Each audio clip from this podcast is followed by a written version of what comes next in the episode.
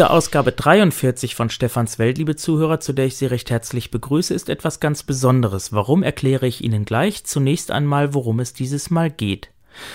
Ich stelle Ihnen einen ganz interessanten E-Mail-Provider vor, dann reden wir mal über das Thema Datensynchronisation, beispielsweise wenn Sie die Smartphone-Plattform wechseln. Dann geht es um das Thema Smartwatches, also ganz aktuell.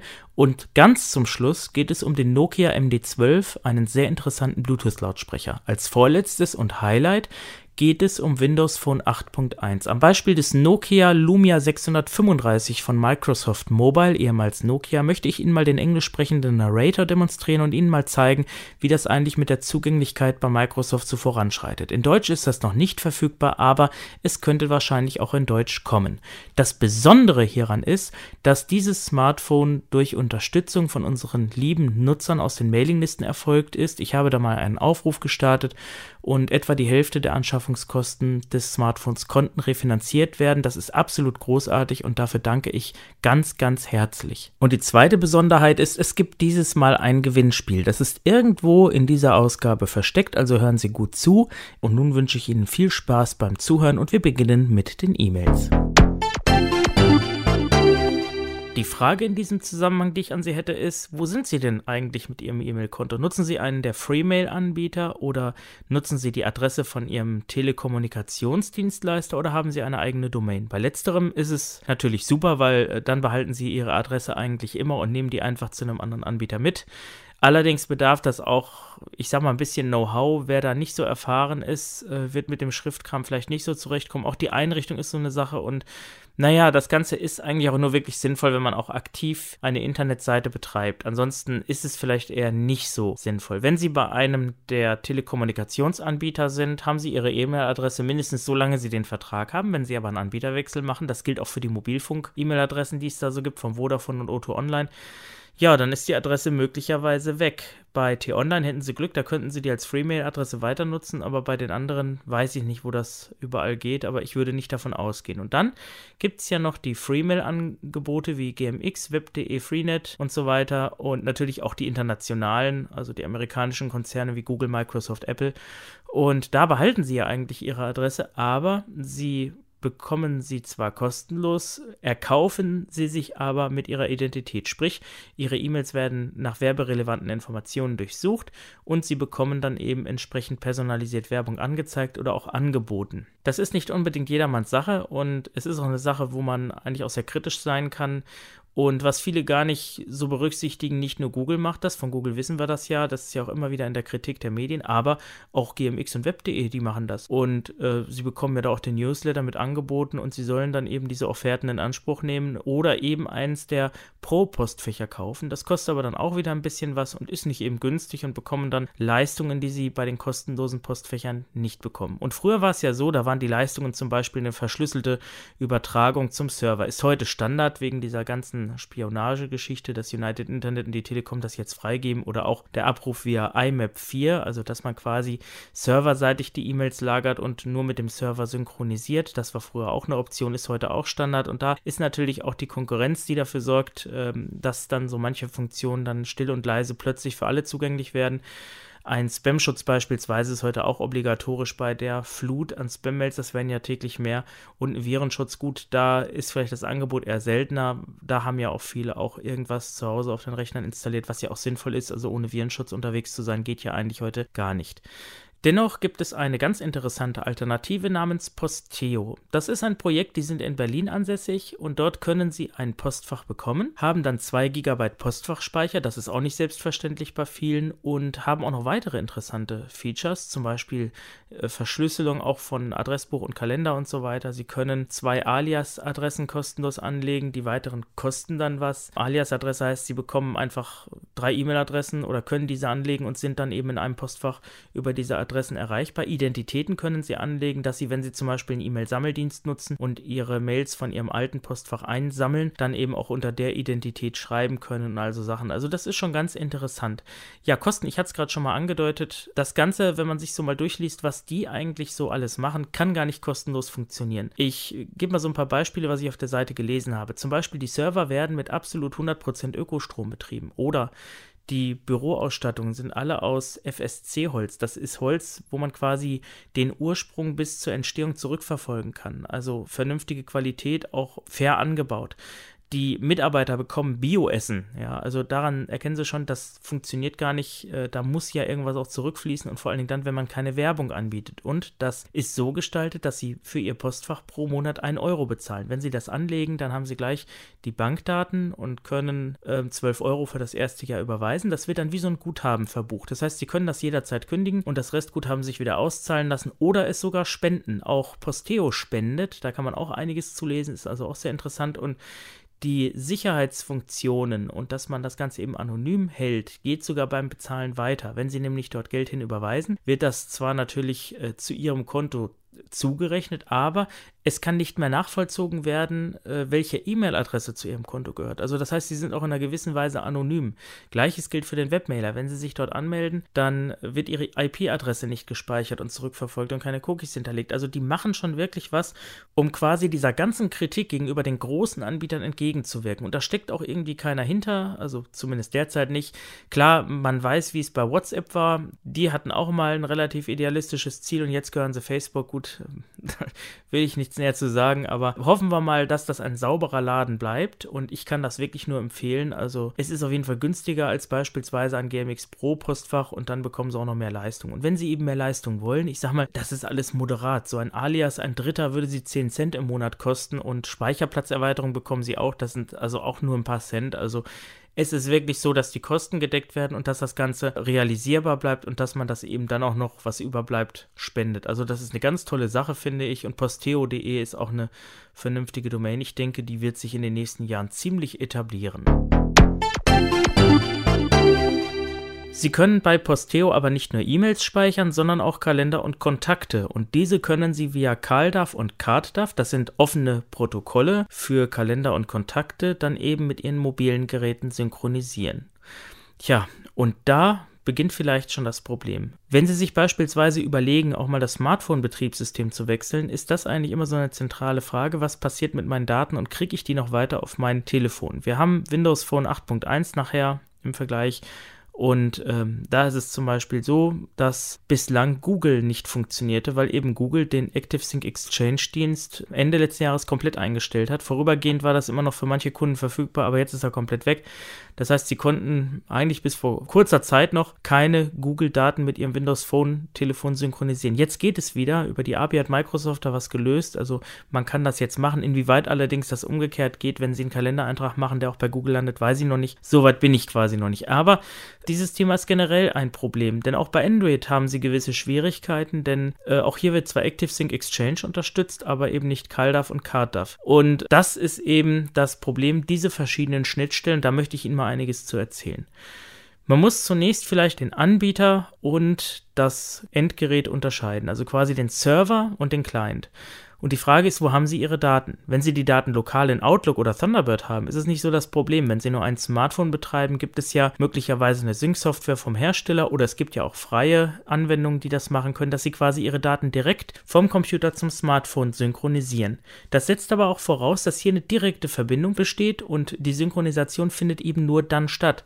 Das heißt, wenn Sie irgendwo eine Änderung machen und Sie wollen das Ganze dann abgleichen, äh, ja, und Sie vergessen das beispielsweise, ist vielleicht der Termin gar nicht übertragen. Anders sieht das aus, wenn Sie Ihre Daten online speichern. Datenschutzrechtlich ist das mitunter problematisch, vor allen Dingen bei Geschäftsdaten, aber es ist verbreitet und hat auch Vorteile, und zwar, dass Ihre Änderungen mitunter komplett sofort und auf allen Geräten sichtbar sind. Das heißt, Sie ändern irgendwo einen Termin, weil Sie sich im Eintrag vertan haben, speichern diese Änderungen und in der nächsten Sekunde ist er auf den anderen Geräten sichtbar und auch bei den Leuten, denen Sie vielleicht Ihre Daten freigegeben haben. Eigentlich können Sie überall, bei Google, bei Microsoft, bei Apple, Ihre Daten ablegen, aber Sie können sie nicht überall abrufen. Google, ich hatte das Beispiel schon genannt, hatte das verbreitete ActiveSync Exchange Protokoll von Microsoft angeboten, das bei vielen Unternehmen zum Einsatz kommt. Das heißt, die Unternehmensserver die äh, auf Windows Server basieren, können das alle und das ist auch eigentlich das weltweit beste Protokoll. Und weil man ja auch Geschäftskunden gewinnen möchte, nutzen es alle Smartphone-Hersteller. Also das heißt, sie bekommen kein Telefon, wo sie kein Exchange mitmachen können. Beispielsweise das Nokia C500 kann es auch. Ich konnte damit, als Google das noch angeboten hatte, äh, ohne Probleme das Google-Konto mit abgleichen, was natürlich jetzt nicht mehr geht. Aber für den Privatmann einen Exchange-Server bereitzustellen, ist schwierig. Es gibt zwar Hosted Exchange-Angebote, die das können, kosten im Monat so ab 5 Euro, aber sind auch recht komplex zu konfigurieren. Aber wenn man das einmal gemacht hat, dann hat man aber auch Zeitlebensruhe. Aber es gibt auch Alternativen. Und diese habe ich Ihnen ja schon genannt mit Posteo, unterstützen jedoch kein Exchange, sprich CalDAV, CardDAV, was eben bei Android zum Beispiel nur wiederum über Zusatzsoftware funktioniert. Und bei Windows Phone 8.1 habe ich es noch gar nicht gesehen. Und das einzige, wo wirklich alles recht gut funktioniert, ist bei Apple in dem Bereich, weil Apple bietet hier sowohl CalDAV als auch CardDAV an, genauso wie Exchange und die eigenen äh, Synchronisationsdienste. Und man kann natürlich die Programme der jeweiligen Anbieter von Microsoft, zum Beispiel Outlook oder auch von Web oder GMX installieren, wie auch immer. Was allerdings auch bei anderen Plattformen geht, das geht bei Android und bei Windows Phone, nehme ich an, gleichermaßen. Dann ist es allerdings wieder so, sie haben auch eine Drittanbieter-Software und das Ganze ist nicht so schön integriert, als wenn man jetzt beispielsweise ein Android-Telefon hat und dann eben auch das Google-Konto mit nutzt. Das ist wirklich nicht so einfach und wenn man Outlook 2010 zum Beispiel verwendet und den Outlook-Connector, um zum Beispiel das Microsoft-Konto anzuzapfen, kann man auch die Kontakte schön da reinpacken und den Kalender kann man auch benutzen, aber Aufgaben und Notizen werden aus total unverständlichen Gründen nicht angeboten. Es gibt da in den Foren von Microsoft eine ganze Menge, die das ärgert, aber Microsoft ist da auch nicht gewillt, was zu ändern. In Outlook 2013 hingegen ist diese OAS-Unterstützung, wie das Ganze heißt, also das ist quasi, es kommt noch dieser HTTPS-Zugriff von dem Hotmail von früher, was Microsoft mal übernommen hat. Und das ist in Office 2013 so integriert, weil das ja auch äh, sehr stark an die Online-Konten verknüpft ist, dass sie da dann auch die Aufgaben und Notizen synchronisieren können. Also Sie merken, das ist eine recht komplexe Sache Sache und sie werden das wahrscheinlich nicht alles jetzt nachvollzogen haben. Es bleibt jedenfalls festzuhalten, dass von den Endgeräten Apple hier zumindest von Haus aus die meisten Protokolle anbietet. Bei Android müssen sie diese über Drittanbieter-Apps nachinstallieren. Windows Phone ist da eher auf Microsoft fixiert, auch wenn man jetzt eine Lösung gefunden hat, auf Google zu gehen und man kann auch iCloud importieren. Das funktioniert auch. Aber es ist eigentlich doof und schade, dass gerade diese offenen Standards wie CalDAV und CardDAV sich nicht werkseitig bei allen Smartphones und Tablets finden, sondern nur bei Apple. Das ist irgendwie doof. Aber mal gucken, vielleicht ändert sich das ja noch, weil die Cloud-Dienste werden ja immer interessanter und viele wollen das ja auch. Mal gucken, wie das sich entwickelt. Bevor ich jetzt zum eigentlichen Thema Smartwatches komme, zunächst mal ganz kurz zum aktuellen Smartphone-Markt. Denn hier scheint es so, dass die Trends so ein bisschen abnehmen. Es gibt nicht so wirklich viel Innovation. Auch Apple bringt die irgendwie nicht mehr. Das iPhone 6 und 6 Plus kommen jetzt mit NFC, also Near Field Communication, dass ich untereinander quasi zwischen den Geräten Daten austauschen kann oder einfach ein Bluetooth-Headset anmelden kann. Das ist seit 2011 schon etabliert und ein Bildstabilisator, einen mechanischen, den gibt es auch schon länger. Also das hat Samsung auch schon gemacht und Nokia auch. Und ja, was es eben auch als vermeintliche Neuerung gibt, ist eben das Display-Format. Ein größeres Display, 4,7 und 5,5 Zoll. Man nimmt sich also den Vorteil der schmalen Bauweise, was eigentlich bei Apple immer ganz angenehm war. Und nur das 5,5 Zoll Display hat Full HD. Komisch, andere Hersteller bieten das unter 5 Zoll schon. Und ich finde es hier auch bemerkenswert, dass Apple sich hier offensichtlich der Konkurrenz quasi unterwirft. Und da wundert es ja schon fast, dass die Nachfrage laut Telltarif bei den neuen iPhones so groß sein soll wie noch nie. Aber gut, das nur mal so am Rande. Ich möchte Ihnen zunächst, bevor ich jetzt auf diese Smartwatches eingehe, Ihnen die IP-Schutzklassen erklären. Wenn Sie beispielsweise Elektroinstallationen betreiben und Sie wollen eine Außenwandleuchte installieren oder irgendetwas im Außenbereich, dann muss das Ganze ja irgendwie auch schon dicht sein gegen Regen, gegen Verschmutzung und so weiter, um eben auch Kurzschlüsse und auch elektrische Schäden zu verhindern. Und daher gibt es diese IP-Schutzklassen von IP00 bis IP68, wobei die erste Ziffer definiert sozusagen die Staubdichtigkeit und die zweite Ziffer die Wasserdichtigkeit. Und ja, so üblich für draußen, also zum Beispiel in einem Feuchtraum ist so IP44, also quasi nicht unbedingt staubdicht, aber auch nicht so, dass jetzt ein Wasserspritzer dem was anhaben könnte. Und ja, äh, bis IP68, äh, das würde dann bedeuten, also wirklich staub- und wasserdicht und das für unbegrenzte Zeit. Bleiben wir mal bei der Staubdichtigkeit. 0 würde bedeuten überhaupt nicht geschützt und 1 und 2 geht dann höher, was weiß ich. Äh, irgendwann heißt es Eindringen von 2,5 mm Fremdkörper, dann 1,5 mm, dann 0,5 mm und äh, eigentlich wird es erst interessant ab 4, 5 und 6. Also 5 heißt schon, dass zumindest sich keine Staubablagerungen bilden können und 6 bedeutet dann staubdicht. Bei Wasser ist es ähnlich, da geht es allerdings dann bis 8. 0 würde heißen absolut äh, undicht und also auch vor Wasserspritzer nicht geschützt. Und ja, so bei 3 oder 4, man müsste das jetzt nachlesen, dann heißt es schon, naja, äh, gegen einen Wasserstrahl geschützt und ähm, ich glaube, bei fünf oder sechs war es dann Wasserstrahl, also stärkeren Wasserstrahl aus allen Richtungen. Und bei sieben heißt es dann, dass man es auch kurzzeitig ins Wasser eintauchen kann, also für eine bestimmte Zeit. Man geht hier von einem Meter Tauchtiefe aus. Und bei acht bedeutet es, dass man es dann auch unbegrenzt im Wasser liegen lassen kann. Also IP68 wäre dann also, wie gesagt, wirklich dicht. Und wenn ich jetzt auf die Smartwatches komme, die LG G-Watch beispielsweise ist nach IP67 zertifiziert. Das heißt, man kann sie zumindest kurzzeitig mal ins Wasser eintauchen, sollte das Ganze aber nicht im Wasser liegen lassen. Ja, die Smartwatches, ich habe jetzt schon mal ein Modell genannt. LG setzt ja auf Android Wear. Das ist das quasi Uhrenbetriebssystem von Android oder nicht nur für Uhren, sondern für alle sogenannten Wearables. Das können Uhren sein, vielleicht auch Brillen oder andere Kleidungsstücke, die eben in irgendeiner Form intelligent sind und zur Steuerung oder zur Anzeige von Daten dienen können. Problematisch bei Android Wear ist, dass die Steuerung über die entsprechende Android Wear App erfolgt, also nur unter Android und nur vom Smartphone. Und wenn das Smartphone dann weg ist, dann zeigt das Gerät nur noch die Uhrzeit an. Es gibt mehrere dieser Uhren. Samsung bietet auch Android Wear Uhren an, nutzt aber auch sein eigenes Betriebssystem Tizen dafür, was etwas effizienter läuft. Und die meisten dieser Uhren arbeiten mit einem IPS-Panel, wie wir das aus den Smartphones kennen, also sehr blickwinkelunabhängig und vor allen Dingen sehr hell und kontraststark. Und das ist für Sehbehinderte auch ganz interessant. Es gibt ja auch verschiedene Zifferblätter und so kann man nachts auch die Uhr anständig lesen. Pebble ist ein Start-up-Projekt, das gibt es auch schon ein bisschen länger. Die arbeiten mit einem E-Ink-Display. Da das ist quasi so wie bei diesen E-Book-Readern, also das ist so ein weiß-schwarzes Display, was allerdings auch eine längere Laufzeit bietet. Normal laufen diese Android Wear-Uhren so drei Tage, zwei bis drei Tage und die Pebble läuft so sieben Tage. Und die Pebble läuft auch nicht mit Android Wear, sondern mit einer eigenen App und man kann auch dann kostenlos Apps auf der Uhr installieren und das Ganze läuft somit auch am iPhone. Auch Sony hat eine Smartwatch, auch mit eigenem Mikrofon und Lautsprecher drin. Die läuft auch mit einer eigenen Software. Und ähm, die Google Android-Wear-Geräte haben dummerweise keinen Lautsprecher. Das heißt, Spracherkennung geht. Mit OK Google kann man sie aktivieren. Was man ja auch aus der Werbung kennt, das Smartphone kann man nur mit Talkback dummerweise nicht mit OK Google aktivieren. Das verträgt sich nicht. Bei der Smartwatch ist es unabhängig, weil die halt eine eigene Intelligenz hat und die Spracherkennung selbst abwickelt. Das funktioniert auch ganz gut, wenn man sagt OK Google und SMS an den und den mit dem und dem Inhalt oder eine neue Notiz erstellen kann man. Man kann sehr vieles tun, was man eigentlich auch am Smartphone auch machen kann. Jemanden anrufen ist auch möglich und man kann das Ganze auch über Gesten steuern, denn diese Uhren haben alle einen Touchscreen. Das heißt, ich kann Anrufe annehmen, ablehnen. Also wenn ich jetzt einen Anruf annehme und mein Smartphone steckt in der Tasche, brauche ich das Cover nicht öffnen. Ich kann die Medienwiedergabe steuern und pausieren und so weiter. Allerdings muss man sagen, das funktioniert nur mit dem Sehrest und nicht per Sprache. Also da ist diese Uhr so ein bisschen eingeschränkt und von daher ist das für vollblinde Personen eher nicht so wirklich sinnvoll. Es gibt ja von Apple auch was, die Apple Watch, die jetzt kommt, die auch mit einem Saphirglas kommt, also sehr robust sein soll. Wie die zertifiziert ist, nach welcher Schutzklasse, weiß ich nicht. Sie hat dann auch so eine Krone, wo man dran drehen kann. Ob das Ganze dann per Voice-Over geht, weiß ich auch nicht. Also das müsste man in der Praxis sehen. Man muss aber auch Preis-Leistung betrachten. Also nachdem sich da ja noch sehr viel tun wird, weil das alles ein bisschen in den Kinderschuhen steckt, äh, ist es vielleicht nicht sinnvoll, mehr als wirklich 200 Euro als Allerhöchstgrenze dafür auszugeben. Und das ist also das, was die G-Watch beispielsweise normalerweise kostet. Und naja, muss man halt mal sehen, wie sich das Ganze etabliert.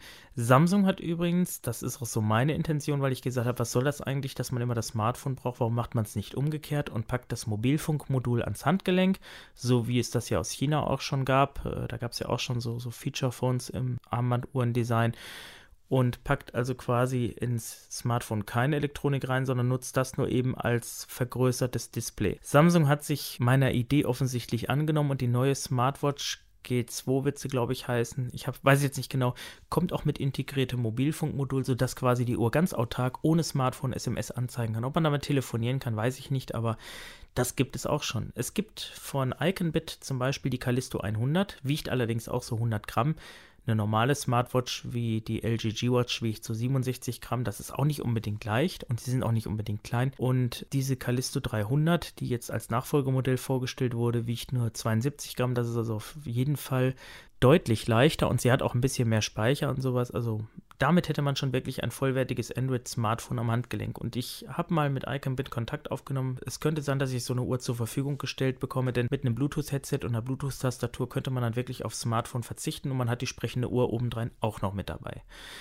Ja, also das ist so der Trend, den es so gibt. Also sowohl die eigenständigen Android-Uhren als auch die Android-Wear-Uhren und eben die anderen Systeme, die dann eben auch eigenständig sind oder dann eben die Apple Watch. Übrigens, die Callisto 300 ist auch nicht nach IP67, sondern nur IP56 zertifiziert. Ist auch klar, hier gibt es eine Klappe für SIM-Kartenfach, der Akku ist wechselbar. Das kann man natürlich nicht so staubdicht machen, aber auch IP56 ist schon so gut, dass man sie quasi auch im Regen benutzen könnte. Ja, also von daher, man muss mal wirklich abwarten, wo der Trend dahin geht. Ich finde die Idee eigentlich ganz gut, dass man mal quasi ein bisschen wegkommt von den Smartphones. Allerdings ist es auch so, wenn man jetzt mal die technische Ausstattung von der Callisto 300 betrachtet. Ich meine, Doppelkernprozessor mit 1,2 GHz, eine 3-Megapixel-Kamera. Im Vergleich zu aktuellen Smartphones haut das natürlich nicht wirklich vom Hocker. Aber es wäre die einzige Smartwatch, die Blinde wirklich theoretisch nutzen könnten ja, also wie gesagt, es ist ein neuer Trend. Man muss mal gucken, wo das hingeht. Und ich bin einfach auch mal gespannt und will das auch mal beobachten. Auf jeden Fall ist es mal wieder ein neuer Impuls. Und vielleicht haben wir es ja irgendwann so weit, dass wir wirklich das Smartphone nur noch am Handgelenk haben und dann eben je nach Wunsch 4, 5, 7 oder 10 Zoll Displays in der Tasche stecken haben. Mal gucken, wo die Reise hingeht. Hier unterbreche ich mal für unser Gewinnspiel. Verlost werden 10 Prepaid-Pakete von Blau mit einem Startguthaben von jeweils 10 Euro. Nähere Informationen zu Blau und dem 19 Einheitstarif finden Sie unter www.blau.de. Alles, was Sie tun müssen, ist uns eine E-Mail zu schicken an gewinnspiel.merkst.de mit Ihrer vollständigen Anschrift. Wenn wir das Startpaket für Sie aktivieren sollen, schreiben Sie uns zusätzlich Ihr Geburtsdatum, eine alternative Telefonnummer und den Hinweis, ob der Einzelverbindungsnachweis vollständig, gekürzt oder gar nicht gespeichert werden soll. Der Rechtsweg ist natürlich ausgeschlossen und Ihre Daten werden ausschließlich zum Zwecke des Gewinnspieles genutzt. Das heißt, wenn das Gewinnspiel abgeschlossen ist, werden Ihre Daten gelöscht und auch die E-Mail-Adresse, die genannt wurde, ist nicht mehr gültig. Also viel Glück die Geschichte der Smartwatches reicht eigentlich sehr weit zurück. Bereits Sony Ericsson hatte, als das mit Bluetooth losging, schon mal eine Uhr gehabt, die eben auch Benachrichtigungen anzeigen konnte. Das war so 2003 rum. Und es gab in den 90er Jahren auch von Timex mal eine Uhr, die konnte man dann über den Bildschirm unter Windows 98 synchronisieren und hatte dann auch eben zumindest alle Daten so mit dabei. Was halt natürlich jetzt aber neu ist, ist eben die Sache der Spracherkennung und die Tatsache, dass man also wirklich auch mit dem Smartphone direkt und unmittelbar interagieren kann. Und das konnten natürlich die Produkte früher nicht so. Die Lumias von Microsoft Mobile sind leider nicht wasserdicht, aber dennoch ist Windows Phone 8.1 super interessant und einen Blick wert. Ich habe mich damit jetzt auseinandergesetzt einige Zeit und ich muss sagen, ich finde das Ganze recht intuitiv und toll zu bedienen. Ich möchte Ihnen zunächst mal die Unterschiede zu Apple und Google erklären und dann im Praxisteil äh, werden Sie dann auch mal hören, wie das Ganze funktioniert. Den Narrator gibt es derzeit nur in Englisch. Er ist allerdings in Deutsch wahrscheinlich irgendwann verfügbar, denn die Microsoft-Hilfe ist bereits auf Deutsch verfügbar und dort steht auch noch Beta. Da ist zu erwarten, dass hier auch noch was entwickelt wird. Warum das nicht so ist, äh, bleibt so ein bisschen fraglich, denn die deutsche Stimme ist ja auch im Handy integriert und der Sprachassistent Cortana, den es ja derzeit auch nur in den USA gibt, das ist dann so die Konkurrenz zu Siri, kann man hier jetzt auch noch nicht nutzen. Ich habe auch mal versucht, Mobile Accessibility zu installieren für Windows Phone. Das ist mir nicht gelungen. Es wurde mir im Store angezeigt. Die Installation hat das Gerät verweigert. Es ist auch so, dass die Geräte, die hier ausgeliefert werden in Deutschland, eingedeutscht sind. Das heißt, sie haben die deutsche Stimme, die deutsche Sprache und man muss die englische nachladen. Das macht es auch unmöglich, dass man den Narrator bei der Installation starten kann. Das ist bei den US-amerikanischen Telefonen möglich. Und zwar die Lauter-Taste drücken und die Windows-Taste kurz antippen und schon läuft der Narrator. Das geht hier eben noch nicht. Bei Google, wir hatten es ja gehört, beim Moto G, da ist es so, dass eben die internationale Version immer mit installiert ist und von daher ist US-Englisch und die Stimmen auch da und da ist es umgekehrt, da wird eben das Lokalisierte dann nachgeladen. Das ist auch einfacher eigentlich, weil man nur ein Bild braucht, aber offensichtlich ist es bei Microsoft Mobile so, dass die Landesstellen wie Nokia Deutschland zum Beispiel dann da noch was nachbastelt. Was ich Ihnen übrigens nicht vorgeführt habe, ist die Navigation, denn die ist noch nicht bedienbar. Ich habe mich da jetzt so auf die Dinge beschränkt, die jetzt noch funktionieren. Ich denke, auch hier ist einiges noch machbar, wobei man muss auch sagen, wir haben das bei Symbian ja schon gesehen, diese Qt-Entwicklungsumgebung ist nicht barrierefrei, zumindest weiß ich nichts anderes. Das ist zwar kein Java, aber es ist auch eine grafisch orientierte äh, Ansicht und da muss man einfach mal abwarten, was da passiert, aber glücklicherweise sind die gängigen Anwendungen wie DB Navigator und WhatsApp und so zugänglich. Zunächst, bevor wir jetzt aber in die Praxis gehen, möchte ich Ihnen mal erklären, wie das Ganze aufgebaut ist von der Optik her. Und es gibt ja schon signifikante Unterschiede zu Google und Apple. Wenn wir uns das mal im Vergleich nehmen, bei Apple, die Apps zum Beispiel liegen alle auf dem Startbildschirm. Das heißt, wenn ich viele Apps habe, habe ich mitunter auch viele Seiten. Also so bei 100 Apps sind das auch mal schnell 20 Seiten, die ich dann habe. Ich kann die Apps in Ordner gruppieren oder auch löschen. Und unten habe ich meine fixe Leiste, das sogenannte Dock, wo eben Telefonie und SMS und E-Mail-Anwendung und so weiter eingebunden ist. Und da kann ich ja auch Anwendungen hinschieben, die dann auf jeder Seite quasi zentral verfügbar sind. Oben habe ich meine Benachrichtigungsleiste, die kann ich runterziehen. Dort sehe ich meine Benachrichtigungen und kann diese dort auf einen Blick betrachten. Ergänzend dazu kann ich im Kontrollzentrum dann noch sowas machen wie Bildschirmhelligkeit oder sowas einstellen und so weiter die Home-Taste gedrückt halten, kommt Siri zum Einsatz und das war es eigentlich auch schon. Das ist also schon recht intuitiv. Bei Google ist es etwas anders. Hier streicht er mit zwei Fingern von unten nach oben, um die Sprache zu öffnen. Es gibt einen App-Container quasi, den man anklicken muss, wo man alle Apps alphabetisch vorfindet. Man kann quasi somit auch den Startbildschirm leer lassen. Bei der Google Now Startansicht habe ich die Google Now Seite und beliebig viele Seiten, die ich äh, anlegen und löschen kann. Das heißt minimal eine Seite plus Google Now bei der gewöhnlichen Startansicht habe ich fünf Bildschirmseiten. Wie gesagt, ich kann sie leer machen oder auch nicht. In jedem Fall habe ich auch unten meine fixe Leiste von Anwendungen wie Telefonie und so weiter und habe auch oben meine Benachrichtigungsleiste zum Runterziehen. Bei Apple habe ich ja auch den Vorteil, dass ich bei den Apps, die da vor mir so liegen, auch sehen kann, ob da was Neues ist oder nicht. Bei Google kann ich das so nicht, weil da sind diese Apps quasi auf der Startansicht nur die Verknüpfung, so wie beim Windows Desktop ja auch. Das sind ja auch nur Verknüpfungen und wenn ich etwas aktiv sehen will, muss ich sogenannte Widgets dahin packen. Das sind, ja, wie soll man das sagen, so Bereiche, Bildschirmbereiche, die abgedeckt werden mit einer Voransicht der App und das kann ich mitunter auch anklicken und bin dann in der App drinne. Und diese Widgets sind alle unterschiedlich groß, das macht es auch schwierig, die anzuordnen. Ich habe das auch schon mal erklärt. Gut, man kann auch die Symbole in Ordner gruppieren, wenn man das möchte. Und was eben aber auch schön ist, dadurch, dass ich eben eine zentrale App-Schaltfläche habe, kann ich mir eben meinen Startbildschirm auch relativ kompakt gestalten. Bei Apple hingegen nicht, weil alles, was ich da nicht haben will, müsste ich auf einen anderen Bildschirm verschieben und bin dann immer am Hin- und Herwischen. Hat alles so seine Vor- und Nachteile während das Ganze sich ja auch etabliert hat, die Leute haben das angenommen, geht Microsoft hier einen ganz anderen Weg. Von Windows 8.1 oder auch Windows 8 kennen Sie ja schon die Kacheloberfläche, die ja auch sehr umstritten war. Sie hieß mal Metro. Dann, um einen möglichen Markenrechtsstreit mit der Metro AG zu entkommen, hat man es dann in Modern UI umbenannt. Das sind eben ja so Kacheln. Die Anzahl der Kacheln ist unterschiedlich, kann auch variieren. Die Kacheln können groß sein, können auch klein sein und sich dann quasi den Platz mit anderen Kacheln teilen. Und während man bei Windows dann nach rechts scrollt, also quasi in der horizontalen, macht man das beim Smartphone nach oben. Das heißt, die Startansicht hat eben diese Kacheln. Es gibt keine Leiste am unteren Rand. Es gibt unten quasi wie bei Android auch Soft-Buttons. Links ist zurück.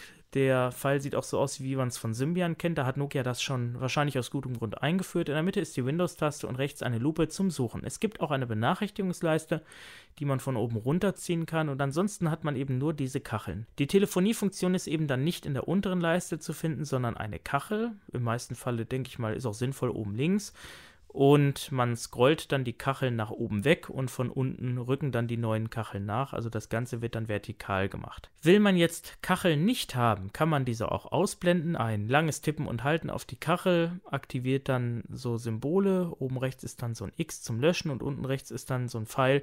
Damit kann man dann kleine Kacheln vergrößern und große Kacheln verkleinern. Wird eine gelöscht, befindet sich dann auf dem Bildschirm an dieser Stelle eine Lücke und man kann hier wieder eine andere App einbinden. Die Kacheln zeigen auch von den Apps, das ist auch sehr schön schön symmetrisch die Funktionen an. So zeigt Facebook neue Benachrichtigungen, der Kalender zeigt das Datum oder auch anstehende Termine. Die E-Mail-App zeigt mir dann eben auch eine Voransicht der E-Mails. Die App-Liste ist auch wie bei Android unabhängig davon und enthält alle Apps alphabetisch. Das Ganze ist etwa vergleichbar mit Windows 8 vom Desktop. Wenn man die Windows-Suche verwendet, dann hat man ja auch die App-Liste, die sich dann ja auch so untereinander gruppieren und diese streicht man quasi von rechts nach links ins Bild und wird dann eben eingeblendet. Es gibt ja auch eine Suchenschaltfläche, die ist dann oben gruppiert. Da kann ich dann beispielsweise auch nach einer App suchen oder ich muss die halt durchscrollen, wie gesagt, alphabetisch angeordnet und kann die App von hier aufrufen oder eben durch langen Tipp ein Kontextmenü öffnen, so wie man es bei Windows ja auch kennt mit den Kontextmenüs und sage einfach hier, was weiß ich, deinstallieren oder an die Startseite anheften. Das war's schon. Relativ übersichtlich und einfach und das ist auch gut so denn ähm, das erschließt sich dem Windows-Nutzer und vor allen Dingen dem Windows 8-Nutzer sowieso relativ einfach. Und ich muss sagen, ich finde das eigentlich super intuitiv. Die Apps selber sehen auch im Windows-Look aus, also ist auch recht homogen gestaltet und ich finde es eigentlich sehr angenehm, aber man merkt auch schon, das Ganze ist natürlich noch recht neu und wenn man das jetzt mit Android vergleicht, ist es halt so, ja, wie soll man sagen, Android auf dem Stand 2010. Also da wird noch was passieren müssen, aber es ist trotzdem schon gelungen und man kann es dem Konsumenten durchaus anvertrauen. Ja, in der App gibt es auch Menü-Schaltflächen und Suchenschaltflächen und so weiter, wie man das auch von den anderen kennt. Bei Android hat man sich ja inzwischen auch äh, ja, damit angefreundet, dass diese Funktionen eher oben zu finden sind, auch wenn der Programmierer hier die freie Hand hat. Bei Apple sieht es anders aus, da sind die Funktionen auch immer oben. Links oben kann man ja zurückgehen, rechts oben ist dann vielleicht ein OK- oder Fertig-Knopf. Und bei Microsoft ist das eben unten angesiedelt, die sogenannte App-Bar. Hier befinden sich die notwendigen Schaltflächen, zum Beispiel ein Häkchen für OK, ein X zum Abbrechen, wenn man irgendeine Einstellung vornimmt. Und wenn die Tastatur aufklappt, befindet sich diese App-Bar auch unterhalb der Tastatur. Das ist schon recht angenehm und zentral. Man sieht eigentlich immer, äh, worum es geht. Sie werden das auch gleich erkennen, wenn man das vergisst. Dann sucht man halt ein bisschen, weil, ähm, ja, ich habe die praktische Sache schon vorher aufgezeichnet und Sie werden dann feststellen, im Internet Explorer finde ich dann die Adressleiste nicht, weil ich die erst oben vermute, wie man es ja so gewohnt ist bei Android. Aber nein, sie ist natürlich hier auch konsequenterweise unten in der App-Bar. Das ist auch schon alles, was man wissen muss. Ähm, die Soft-Tasten haben auch ähm, ja, Funktionen, wenn man sie gedrückt hält. So kann man die Zurücktaste gedrückt halten, dann öffnet sich quasi der Task Manager, wo ich dann zwischen den Anwendungen hin und her wechseln kann. Das ist dann links so ein Balken, der blendet sich ein.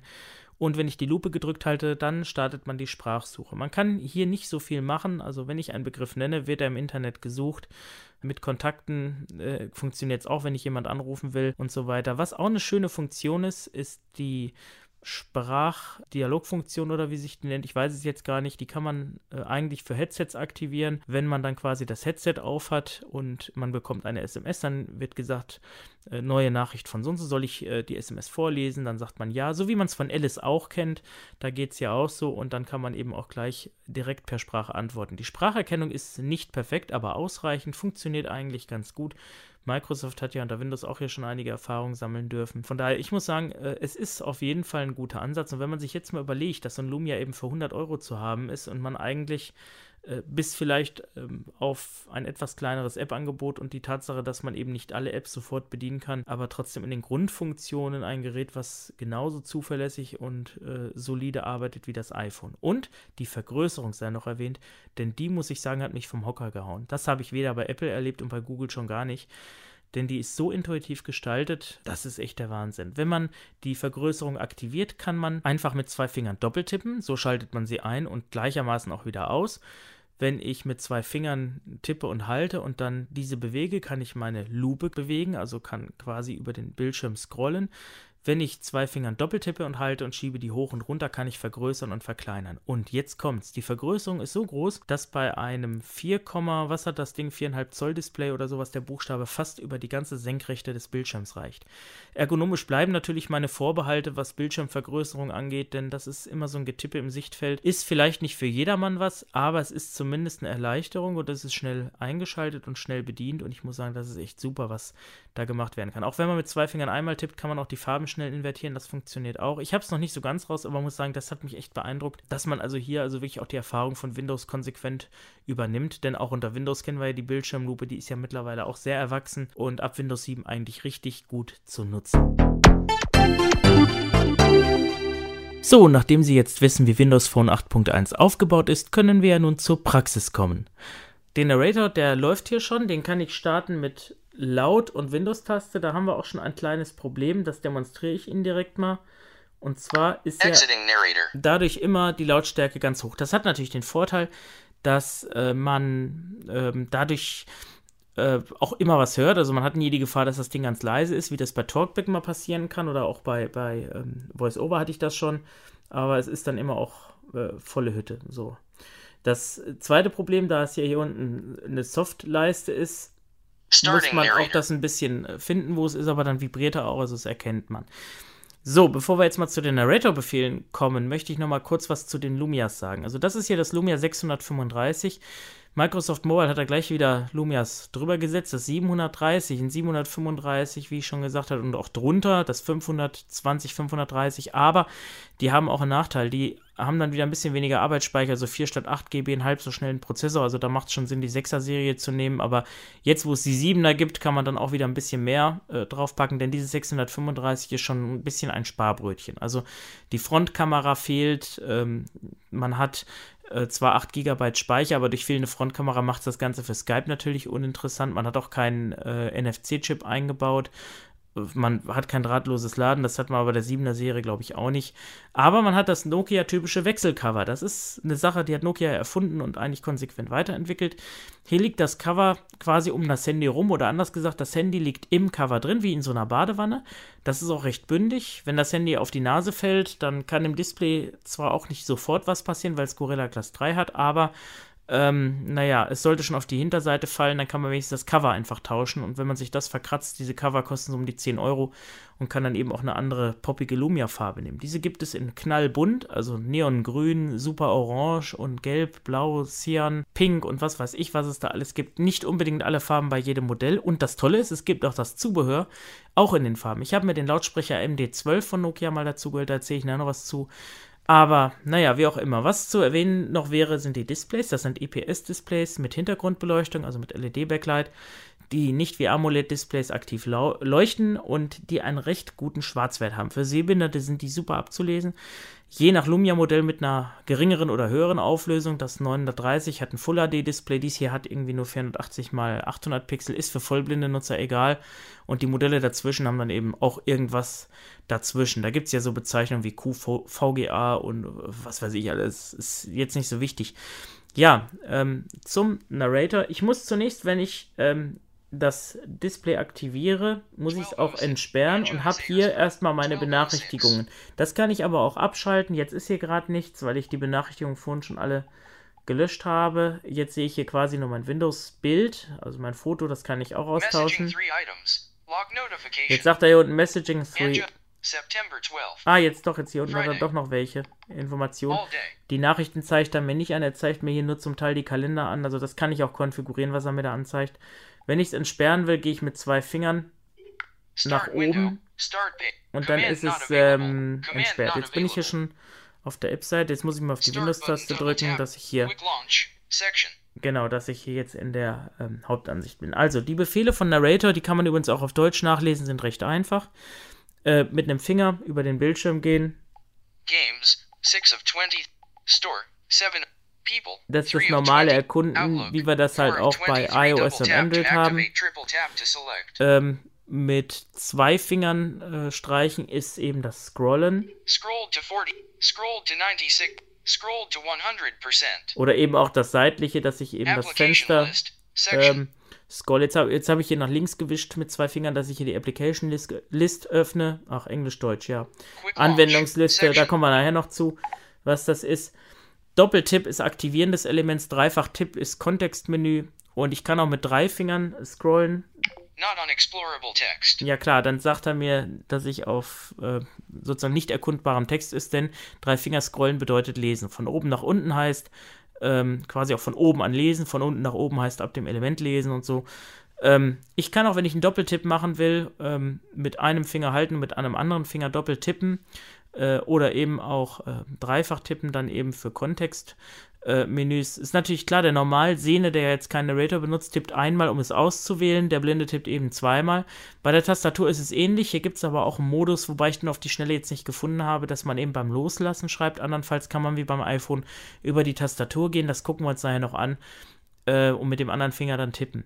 Das nervt mich ja, dass es bei Android nicht so geht, aber gut, man kann nicht alles haben. Ja, der ähm, die, die Navigation, also jetzt sagen wir die einfache Navigation, erfolgt mit Links- und Rechtsstreichen mit einem Finger. So kann ich jetzt durch meine ähm, Kacheln gehen. Und wenn ich von oben nach unten wische oder unten nach oben, kann ich quasi den, den Modus äh, ändern. Er sagt jetzt not selected äh, und Spalte und Zeile, wo ich gerade quasi bin. Not selected heißt einfach, dass hier nichts markiert ist in dem Fall, weil ich meine, das ist ja so, als wenn ich mit der Maus auf eine Kachel gehen würde und nicht klicken würde. Von daher nicht ausgewählt. Wobei das eigentlich auch nicht ganz stimmt, weil letztendlich sich ja quasi mein Fokus schon auf dem Item befindet, aber der Fokus ist ja unabhängig von dem, was tatsächlich passiert. Bei den Containern Containers. haben wir hier, wenn wir jetzt mal ganz nach links gehen, den System Trade, den haben wir am Anfang und am Ende, das ist quasi oben die Statusleiste. Wenn ich jetzt ähm, äh, den Navigationsmodus wieder auf Items ändere, 5 bars on telecom.de. 1 of 5. Call forwarding on. 2 of 5. 1 bar on Wi-Fi. Notification. So, da habe ich dann eben meine, meine äh, Elemente. Wenn ich jetzt doppelt tippe, dann kann ich das so nicht öffnen. Da muss ich dann wirklich jetzt. Ja, das habe ich noch nicht so ganz rausgefunden, wie man das dann eben öffnet und sich das anzeigen lässt. Gut, jetzt kann ich jetzt einen anderen Container Containers. wählen. Jetzt no bin ich. No jetzt irgendwie. Facebook. 13 of 26 double tap.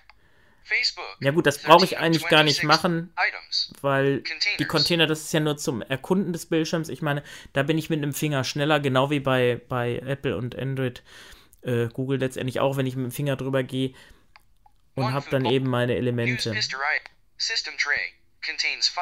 Na, da jetzt. Na gut, da hat er jetzt nur einen Container. Stelle ich das mal wieder auf Items ähm, die Apps, die ich hier habe, die sind zum Teil zugänglich, zum Teil nicht. Das bestärkt auch meine Theorie mit dem Qt, was man ja auch mit Nokia auch vorangetrieben hat, dass da eben vielleicht auch mit Java äh, irgendwo und diesen ganzen, äh, ganzen Programmschnittstellen bei Qt ja wieder was anderes ist, aber auch nicht so ganz zugänglich war. Unter Symbian ist es wahrscheinlich hier ähnlich. Ähm, die grundlegenden Apps, die hier im Gerät drin sind, funktionieren. Also ich kann das ja mal demonstrieren. Hier zum Beispiel mit mit Facebook, wobei man hier auch ein bisschen merkt, dass die 512 Megabyte für Narrator, also der zieht schon ziemlich am System. Äh, jetzt lädt er und jetzt habe ich hier meine, meine Elemente und kann mich dann, wenn er dann irgendwann geladen hat, durch die... Tobias J. Wong. Button, button, double tap. Six likes button, double tap to Button, double tap. Off. Button, double tap to toggle on. Hier haben wir natürlich auch das Problem, dass manche Schalter nicht beschriftet sind. Das ist ja auch jetzt keine originale Microsoft-App. Also man kann das hier schon... Also Ernst Mossware mir lieber Joasen. http slash slash www.heist hyperlink double tap to active ja, da haben wir zum Beispiel vom Ali, der hat da was gepostet oder sowas. Also das geht schon ganz gut. Jetzt haben wir unten ja hier auch diese App bar double tap to expand die App-Bar, so heißt das hier beim Narrator, wenn ich da jetzt doppelt tippe, da hätte ich dann jetzt zum Beispiel meine Einstellung oder so, was eben, was bei Apple und Android halt oben ist, Google, ja, eigentlich müsste man sagen iOS und Android, ähm, und hier habe ich jetzt meine, meine Elemente, aber gut, keine Ahnung, ich mache mit Facebook da eh nichts, also von daher weiß ich jetzt auch nicht, was man da alles machen kann. Start button, double tap. Back button, so, jetzt unten links komme ich wieder zurück.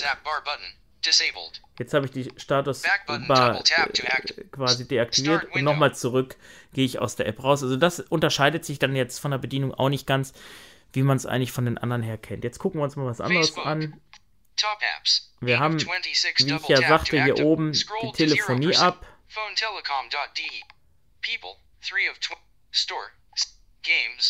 Wo haben wir das? 8 of Here Maps. NTV. Wo habe ich denn jetzt das, das Outlook? Ach, suchen wir gleich im, im, äh, in den Apps. Also, ich gucke mir jetzt mal den, den Store an. Der, da weiß ich auch, der ist auch zugänglich. Komme dann auf die Startseite und kann hier auch. GPS Voice Navigation 3,49 Euro, 3.95 Stars, 3 of 8 Double Tap to Active. Plants vs. Zombies, 1, Wunderlist, 0. Ich gehe jetzt hier einfach so ganz äh, unstrukturiert über das. Ähm, ne, über die, die, ähm, die App-List. Jetzt klicke ich hier mal was an und dann habe ich unten noch meine App-Bar. Da habe ich dann unten links Install, Teilen. Und wenn ich jetzt auf Install klicke, dann äh, wird das eben installiert, aber will ich jetzt nicht machen. Äh, dann wird dann der Status angezeigt und dann kann man an dieser Stelle, wie man das ja auch von den anderen kennt, das dann auch öffnen.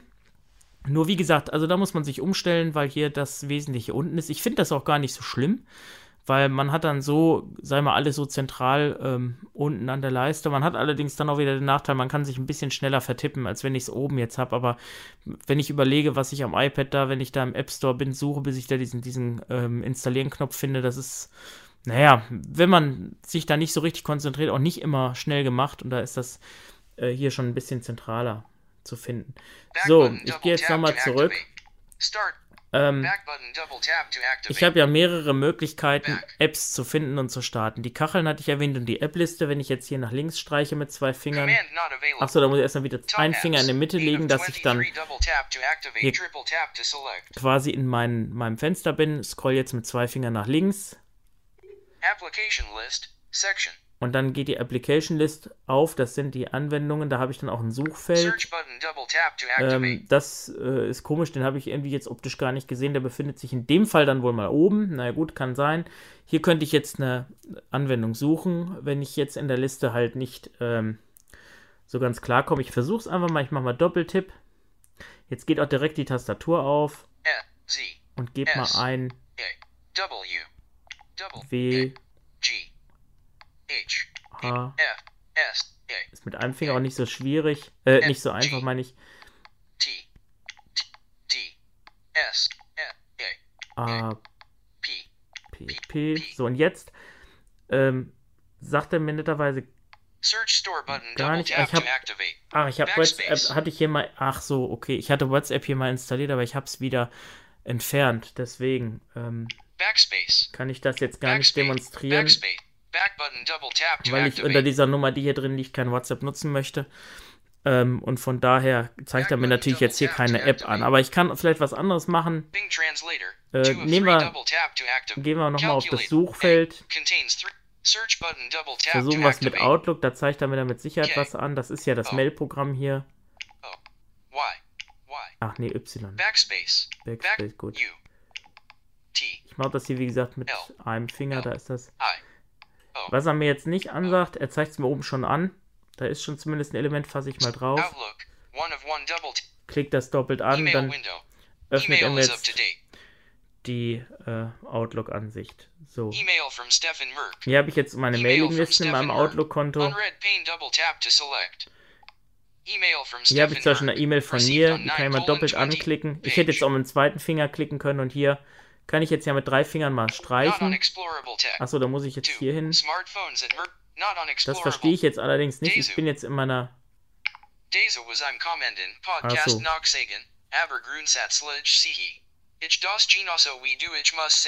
Ja. Okay, also das, ähm, das funktioniert dann schon, also mit drei Fingern. Man muss halt nur erst immer den Finger dahin bewegen, wo man hin will. Das ist ja wie mit den Containern auch, wenn ich links, rechts streiche oder sowas, da muss ich auch immer erstmal da sein, wo ich hin will. Also da komme ich nicht immer drum herum offensichtlich. Also es ist ja wie gesagt auch noch in der Entwicklung. Ähm, was auch ein bisschen doof ist, ich weiß gar nicht, die Spracherkennung, die gibt es ja auch. Ich gehe jetzt mal jetzt nochmal ganz zurück. Ich habe festgestellt, dass die jetzt, ja klar, Narrator verlassen und schon wird es wieder laut, dass die, die Suchfunktion mit Narrator irgendwie nicht geht. Ich wollte jetzt mal Open Ease of Use. Searching for Open Ease of Use. Ah, okay. Da sucht er jetzt, er sagt mir zwar die Ergebnisse nicht an, aber zeigt sie mir an. Das wollte ich eigentlich nicht machen. Ähm, kann ich so auch, glaube ich, nicht. Ich glaube, ich muss ähm, sagen Open Settings. Starting Settings. Weil ich wollte mal die Einstellung zu Narrator zeigen. Das ist nicht viel. Starting Narrator. Aber diese ganzen äh, äh, wir, interessanten Sachen da, die sind auch nicht nur für Blinde, sondern auch für Sehbehinderte interessant. Und so kann ich halt auch ganz schnell mit Pfeil nach rechts durchlaufen. Aber vielleicht habe ich hier auch ein Suchfeld. Mal gucken. Na, super, hier habe ich das Suchfeld nicht, okay. Workplace, scroll, scroll to also muss ich mir etwa die Stelle merken, wo es ist. Ich weiß, es ist weit unten. Hier haben wir es, Ease of Access. So, und wenn ich dann hier bin, ähm, dieses Fenster würde ich mir gerne mal angucken. Also. Ich kann hier die Schriftgröße anpassen. Sample. Ne, da habe ich dann auch gleich ein Beispiel. Das ist so ähnlich wie bei Windows, also das ist richtig sozusagen ein, ein Font-Stretching, könnte man sagen. Also die Schrift wird, wird quasi dann ähm, vergrößert einfach. 0%. Jetzt steht es auf double tap to 0%. increase Ist ja klar, dass wenn ich value. wenn es vergrößere, dass dann eben die, ähm, äh, ja, die, quasi der Darstellungsraum auch kleiner wird. Das macht halt bei äh, reiner Sprachausgabenutzung nie Sinn, das zu machen. Es sei denn, man nutzt den Series dann wirklich aus. Changes the text size in people, phone, email, messaging, lock screen, and some web pages. Ne? Also es betrifft auch im Wesentlichen die, die äh, Textinhalte, also nicht unbedingt die Menüs. Off. High contrast. Button double tap to toggle on. High Changes Contrast, the colors for some features and Das- hides some of their background images. genau, das will ich mal machen. Jetzt schalte ich das mal ein. Button. Jetzt habe ich das mit Doppelklick angemacht und jetzt sieht man auch optisch, dass die äh, zum Beispiel die Beschriftung von den Gruppen ist äh, etwas abgedunkelt. Die ist jetzt auch auf einem sehr hellen Niveau. Also das bringt schon was. Also wenn man da mit einem starken Sehrest noch dran kann, kann man, denke ich, eine ganze Menge auch daran bedienen. Es ist jetzt hier auch so-. Ja, press and hold the volume up button. Then press the start button. Ja. Okay, jetzt habe ich das Telefon dummerweise etwas weggehalten. Jetzt hat man das nicht ganz gehört. Also klar zum Text vorlesen gedacht. Und die Einstellungen hierfür sind auch nur verfügbar, wenn der Narrator an ist. Und das ist jetzt das, was jetzt folgt, was man machen kann. Das war auch schon eigentlich alles. Mehr lässt sich gar nicht einstellen. Voice, male, combo man hat hier eine- selected, speed, selected, two, female, one of Wir können die ja mal umschalten, das ist die Standardstimme. Ich finde die männliche. Stimme etwas besser, aber ist natürlich auch Geschmackssache. So, hier ist die Geschwindigkeit, die kann ich natürlich erhöhen oder verringern, wobei ich die jetzt hier ganz angenehm finde. 50%. Slider double tap to increase value. Triple tap to decrease value. Was man jetzt ähm, nicht so richtig äh, mitkriegt, also hier Speed. ist die Überschrift. Ähm, das wird nicht als Überschrift angesagt. Das heißt, ich muss da nochmal weitergehen 50%. und komme dann erst auf die. So, und ich soll jetzt mit zwei äh, Fingern.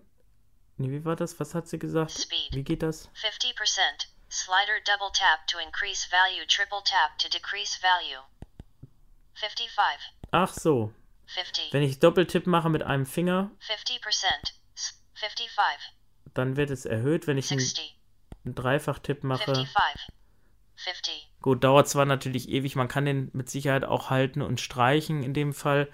Wahrscheinlich dann mit drei Fingern. Oder mit einem Finger. On. Nee, mit einem Finger nicht. 50%. Cannot scroll horizontally. Ja, okay, also egal, da ist vielleicht, also habe ich jetzt auch nichts, nichts für gelesen, aber gibt es vielleicht auch was, da müsste man dann einfach mal nachgucken. Also es geht mit Sicherheit auch einfacher. On. Narrator quick launch. Button double tap to toggle off. Ja, also diese Funktion, ja, das ist, ähm, ja, wenn diese Einstellung an ist, ich brauche das Ding hier nicht vorlesen lassen, ähm, dann ähm, kann man eben dann diese Funktion zum Starten aktivieren. Das kennt man ja auch von Google für Talkback. Man kann das auch nachträglich aktivieren, diese Bedienungshilfenverknüpfung, dass ich das eben über die Einschalttaste und zwei Fingern einschalten kann. Das ist bei Apple ja auch so. Da kann ich auch den Dreifach-Druck auf die Home-Taste belegen, wie ich das haben möchte. Mehrere Apps, dann kommt ja so ein Menü, so ein, so ein Karussell, wo ich das auswählen kann. Oder eben äh, äh, dann eben Voice-Over oder Vergrößerung oder sowas. Äh, hier ist es so, dass schon dediziert, also Lauter und Starttaste, das geht ja auch unter Windows 8. Wir hatten das am Surface ja auch damals mal gehabt. Ähm, das lässt sich halt global ausschalten. Wenn ich das natürlich ausschalte, habe ich keine Chance, Narrator anzuschalten. Bei der ersten Installation ist aber diese Funktion möglich, sodass man dann eben quasi den Narrator gleich aktivieren kann. Learn more about narrator. Link off. Screen magnifier. Ja gut, das ist dann die. Vergrößerung. Off. Allow zooming on all web content. Button double tap to toggle on. Hier habe ich, Allows you to zoom in or out on a web page even if the site or app doesn't let you. genau, Off.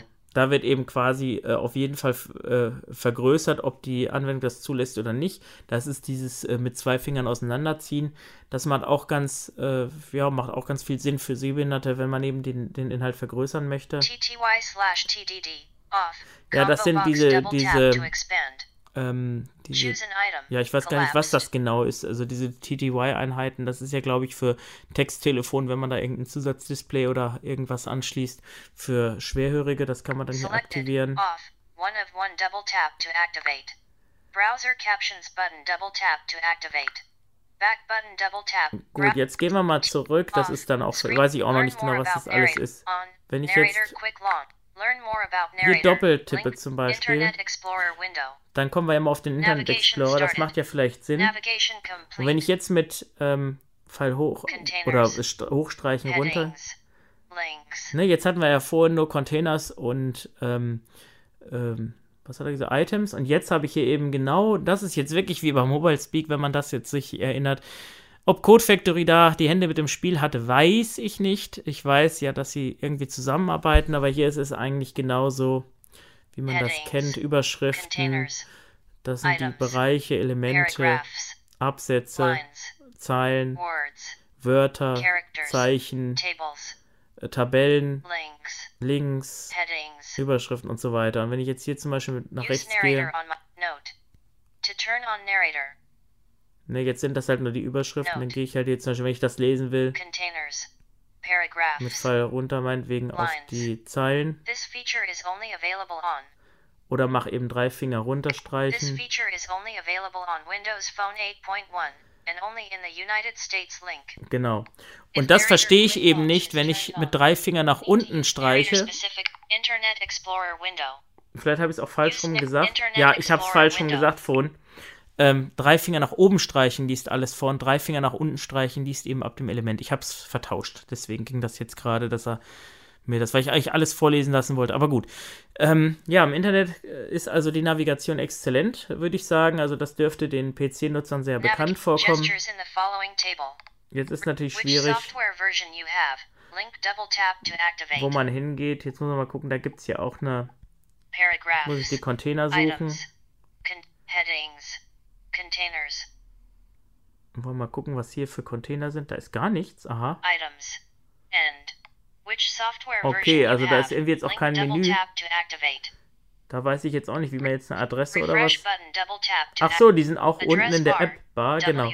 Hier ist die Address Bar. Stimmt, da hätte ich jetzt-. Da hätte ich jetzt auch wirklich drauf kommen können. Die Adressbar ist natürlich auch unten wie bei Windows On. 8 am PC ja auch. Space. T. Ach, hier F. ist auch schon die Tastatur. Machen wir mal. Löschen wir das hier mal und jetzt geben wir mal ein. Www. Command. Ach, bin ich abgerutscht. Hä, warum- Doch, jetzt mal, ich bin abgerutscht, okay. M. Ähm, M. W E R R R K. Command not available. J K ach, wahrscheinlich glaube ich zu weit unten, deswegen passiert das. S Ach so, jetzt so geht's wenigstens so. period. Sie merken, die Verzögerung ist auch ein bisschen doof. Period. Z X D Also das müsste noch auf jeden Fall besser werden. E. So, und wenn ich jetzt auf meine Enter. Seite gehe, Command not available. Enter. Enter. zack, jetzt müsste auf meine Seite gehen. Navigation complete. Okay, er spielt interessanterweise hier auch nicht den Startsound ab. Ich weiß gar nicht, warum die Mobilgeräte das nicht machen. Unter Windows ist das irgendwie am PC kein Problem, aber gut. Ähm, hier habe ich ja auch die. E Ach so, jetzt habe ich zeichenweise. Jetzt könnten wir die Links zum Beispiel mal durchsuchen. Das ist natürlich immer ein bisschen Gehüpfe no da. previous. No previous. Uber Merksteed. Information. Mailing list. Podcast. Link double tap. Ne, hier sind die Links. Nehmen wir mal die Mailinglisten, weil hier haben wir auch Kontrollfelder. Wollen wir mal gucken, Containers. Warte mal, die Items. Vielleicht. Ja, Podcast. Contact. Daten. Blinet. SIE. Start C. Mailing listen. Mailing listen for. SIE find it. Containers. Mir fehlen nämlich jetzt so ein bisschen die. Elemente. Characters. Words. Lines. Paragraphs. Items. Containers. Ja, gut, bei den Items. Items vielleicht. Kosten losen U. FAQ. Accessible Zoomer. Section. Tricks. Gut biddy enver online. UND 700 or men's chin. Tip. Accessible. Scroll to. Scroll to. Gehen wir mal weit scroll unten, da further sind down. irgendwo die Kontrollfelder. Copyright, copyright. Trigen SIE hier. Institutionen. Beispiel Cs Kosten übernommen von. Ein. Address 4C3 Betroff Beispiel C's Kosten über No pre no Na previous gut, item. das ist. Paragraphs. Also, Sie merken, es ist nicht perfekt, aber es ist zumindest ein recht überschaubares Werkzeug. Ähm, wenn man jetzt eine externe Tastatur hätte, wird es wahrscheinlich noch schneller gehen. Lines. Ähm, Words. aber die, die äh, Navigation zu Elementen finde ich jetzt auch nicht so gelungen. Ich versuche es nochmal mit einem Finger. Aber es ist natürlich jetzt auch doof. Technic. Here Jet E. Merck. Hip Tech. Here. Ja, hier ist doch die. Tables. Links. Headings. Containers. Versuchen wir es mal mit den Items. Elementen. M. E. R. Also. Nee, irgendwie mit der Navigation.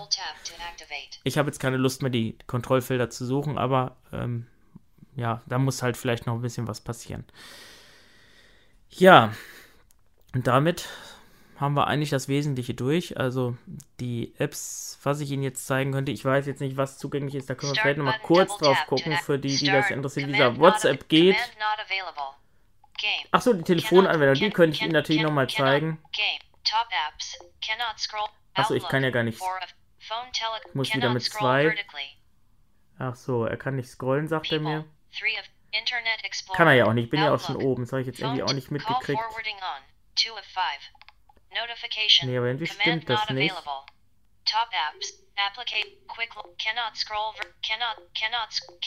Er kann angeblich cannot nicht vertikal scrollen, das verstehe ich irgendwie nicht.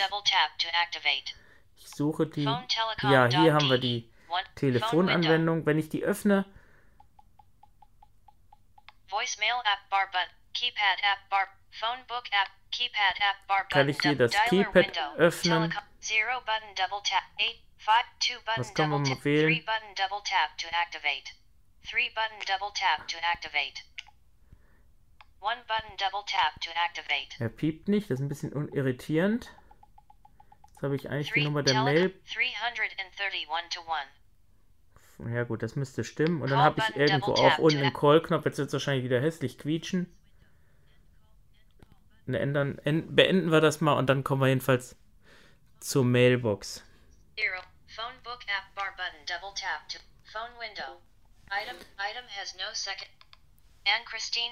So, hier haben wir die Kontakte, die wollen wir jetzt auch nicht.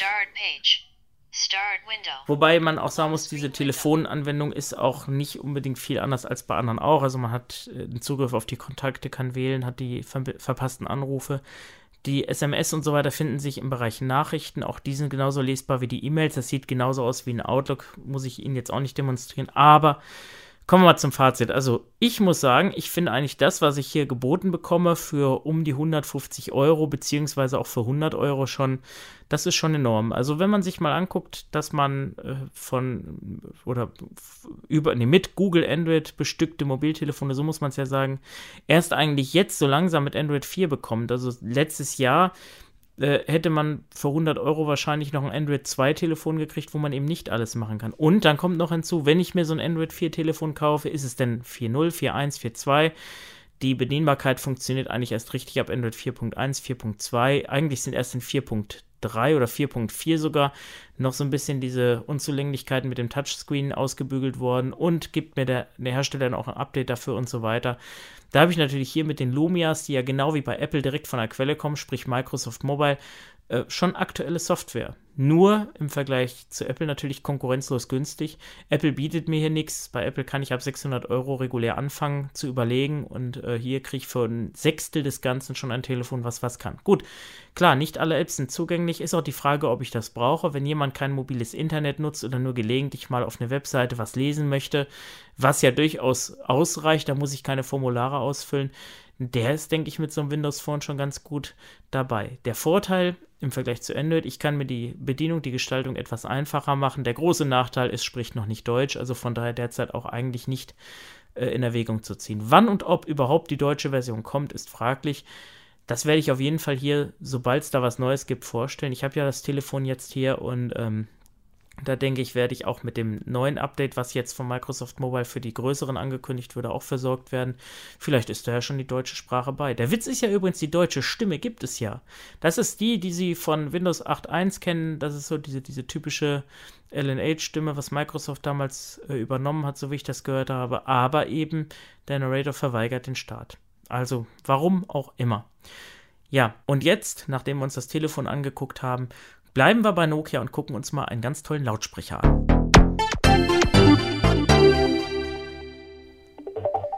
Wie geschützt dieser runde Lautsprecher ist, der etwa 3,5 bis 4 cm dick ist, also 3,8 glaube ich, Zentimeter dick ist und so einen Durchmesser von knapp 8 cm hat, weiß ich nicht. Er ist auf jeden Fall kreisrund und knallig grün in meinem Fall.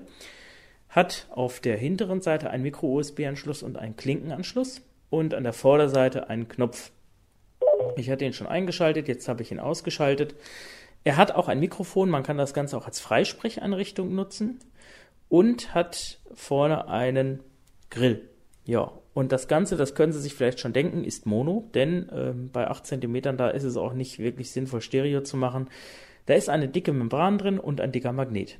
Und das ist eigentlich auch das Besondere, denn dieser Bluetooth-Lautsprecher ist ja kein gewöhnlicher Lautsprecher, sonst würde ich Ihnen den gar nicht zeigen. Äh, und die Farbe ist es nicht nur alleine. Ich habe jetzt hier, ich mache das Ding nochmal an. Jetzt macht er gleich Knack, weil er sich verbindet. Er verbindet sich übrigens mit bis zu acht Geräten und sucht sich immer das letzte Gerät. Jetzt hat er Knack gemacht und ich habe hier jetzt in dem Lumia, das muss ich jetzt mal hier vielleicht vom Ladegerät mal abmachen, das mal ein bisschen lauter.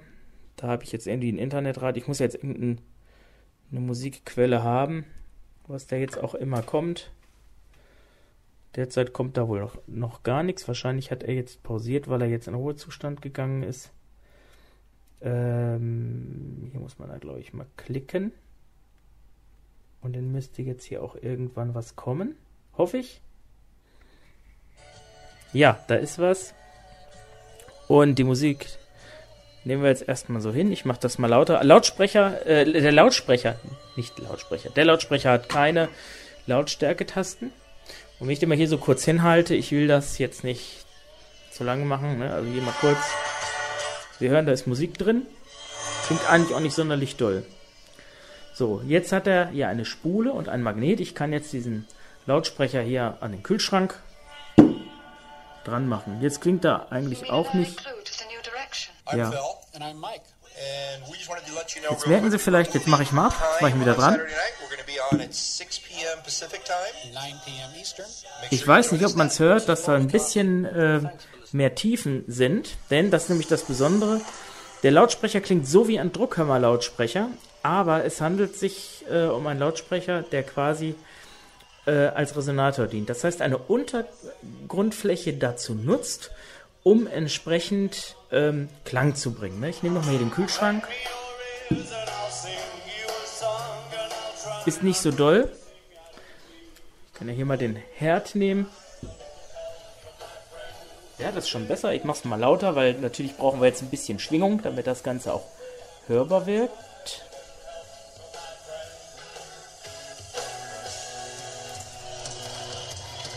Das ist auch noch nicht so doll. Jetzt haben wir hier eine Dose liegen. Nehmen wir die mal. Und da hört man schon, hört man schon was. Also das ist schon ganz interessant, weil man eben je nach Untergrund eine andere Klangqualität bekommt. So klingt er überhaupt nicht so dolle. Jetzt machen wir folgendes. Ich bemühe mich mal auf die Toilette. Da haben wir so eine Erhöhung liegen. Das ist auch ein hohles Kästchen. Und wenn ich ihn hier drauf lege,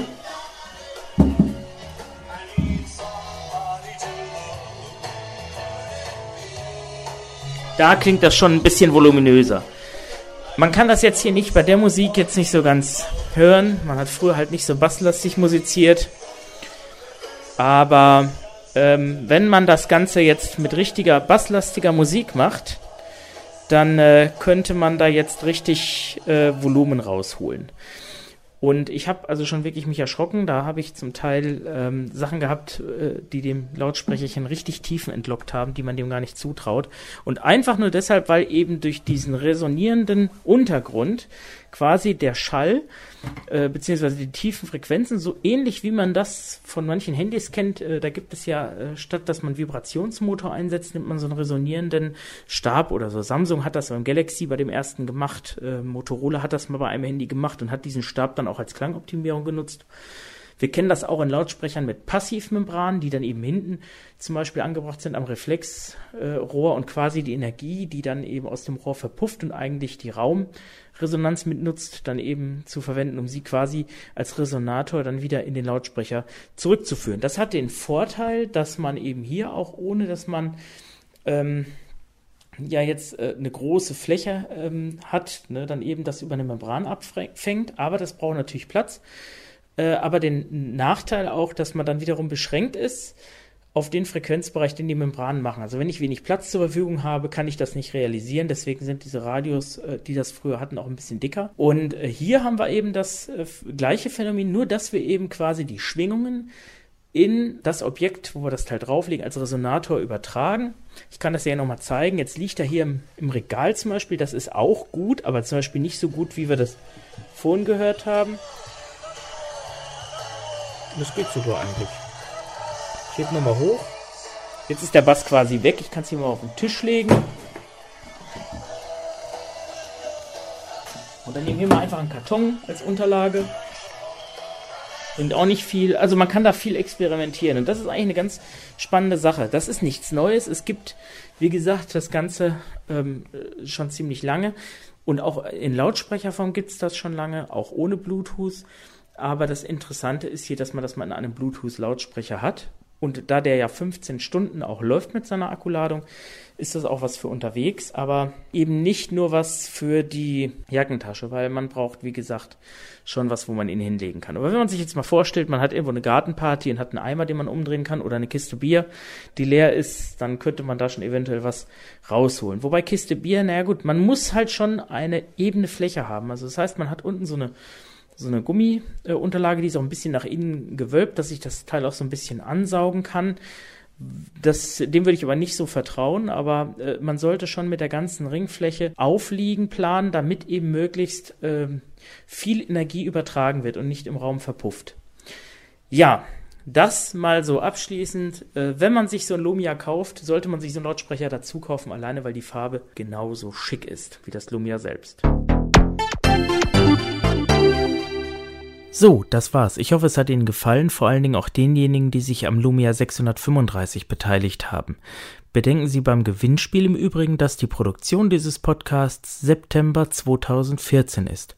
Und jetzt noch ein Ausblick auf die nächste Episode, das kann ich Ihnen schon mal verraten. Wir schauen uns die sprechenden Panasonic-Fernseher an und wir testen einen blind bedienbaren Weltempfänger. Des Weiteren planen wir eine Spezialausgabe, in der wir quasi in einer Diskussionsrunde die Vor- und Nachteile aktueller mobiler Betriebssysteme gegenüberstellen wollen. Ich wünsche Ihnen nun alles Gute und sage Tschüss, bis zum nächsten Mal.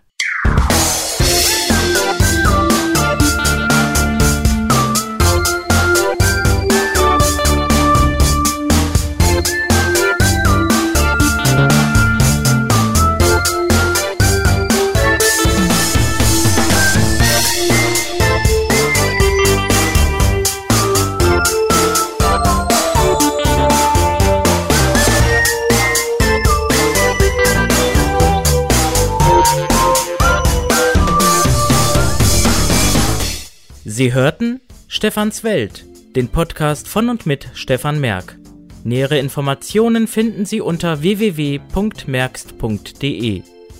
Alle genannten Eigennamen, Waren oder Markenzeichen sind auch ohne ausdrückliche Erwähnung als solche stets Eigentum ihrer jeweiligen Inhaber. Informationen, Kritik und Anregungen senden Sie bitte per E-Mail an info@merkst.de.